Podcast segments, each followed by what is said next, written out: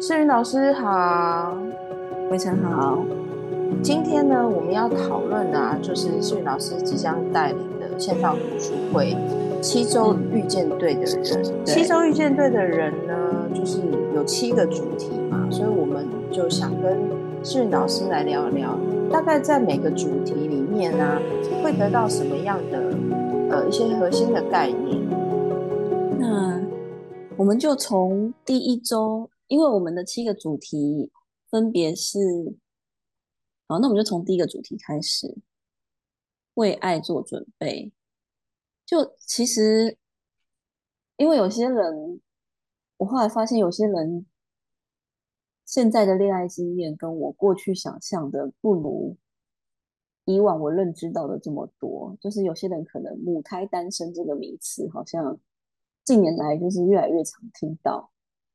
然后我在我也在思考说，哎，怎么会这个名词这么常听到啊？这样，后来想到的是，呃，其实因为现在的生活啊，我们很多时候都是，呃，跟山西在做连接，我们其实比较少有机会去真的真实的尝试跟另外一个人互动。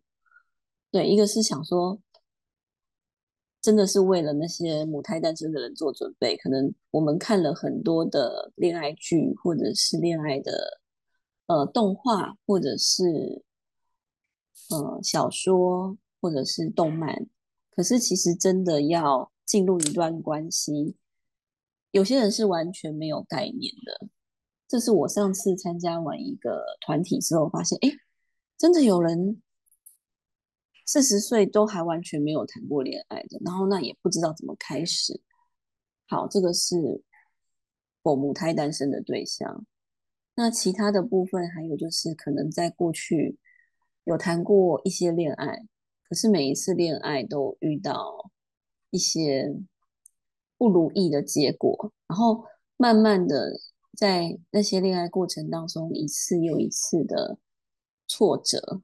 然后最后呢，心理学上有个名词，嗯，叫做习得的无助感。到最后就有一点像是觉得干脆就放弃，不想谈恋爱这件事情。所以，嗯，我觉得会接触到这本书，或者是你刚好今天听到这一段录音的人啊，有可能就是，哦，我可能其实真的很想要谈恋爱，可是我不知道该怎么开始。然后也有可能是我过去。遇过太多的挫折了，那有点想开始，但又很害怕的那种感觉。那还有一个就是我自己的经验是，我可能也经历过恋爱了，然后也送走过爱人了。那我接下来想要恋爱，可是我对于我接下来恋爱没有一个明确的方向。那透过阅读这本书呢，就是我们慢慢的可以在心中去。堆叠跟建构出一个你理想的伴侣，或者是你跟你伴侣可以在一起互动的生活形态。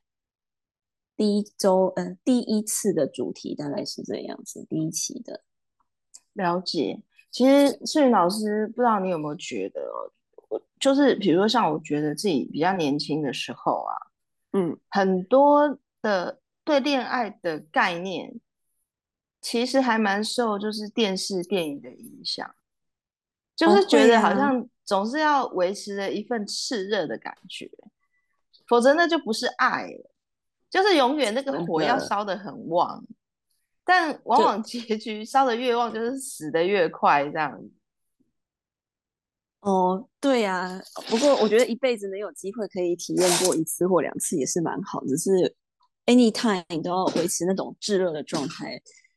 就是，呃，我要怎么说呢？要说有点不切实际，因为大家不可能一直都开大火在生活，就像煮菜，你不可能从头到尾都开大火不把火关起来。听起来那种大火一直大火在强强棍的那种炽热的恋爱，好像还挺伤身的啊。挺伤身吗？嗯，啊，伤身又伤神这样。我会觉得啦，就是你要煮好吃，煮好一道菜，有时候就是真的，一开始可能先要先慢慢的啊，就从煮菜来讲好了，我们要先温锅，所以是中中火、小火、中火开始，然后把那个锅热了之后呢，就可能就可以开始用大火快炒。然后呢，那你接下来之后可能就是要在管到中火或小火，慢慢的去收敛那个味道，让那个味道可以入味。哇，居然可以把主菜拿来跟恋爱做比喻啊！然后就是其实恋爱也是有分过程的，就是我们认识一个人的时候，可能一开始没有那么的哦，当然也有天雷勾动地火的那一种啦。可是，一般人可能就是从身边的人默默观察起。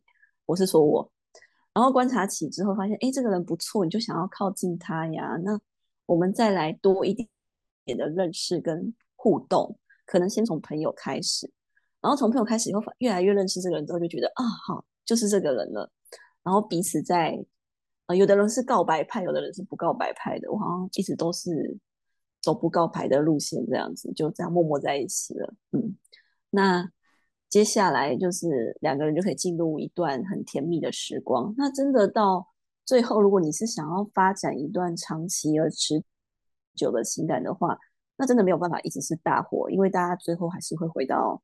真实的生活里面，那如何在生活真实的生活里面，彼此有意愿跟有共识往前走，就是人生往前走，那就是真的需要学习的。嗯，好的，谢谢诗云老师。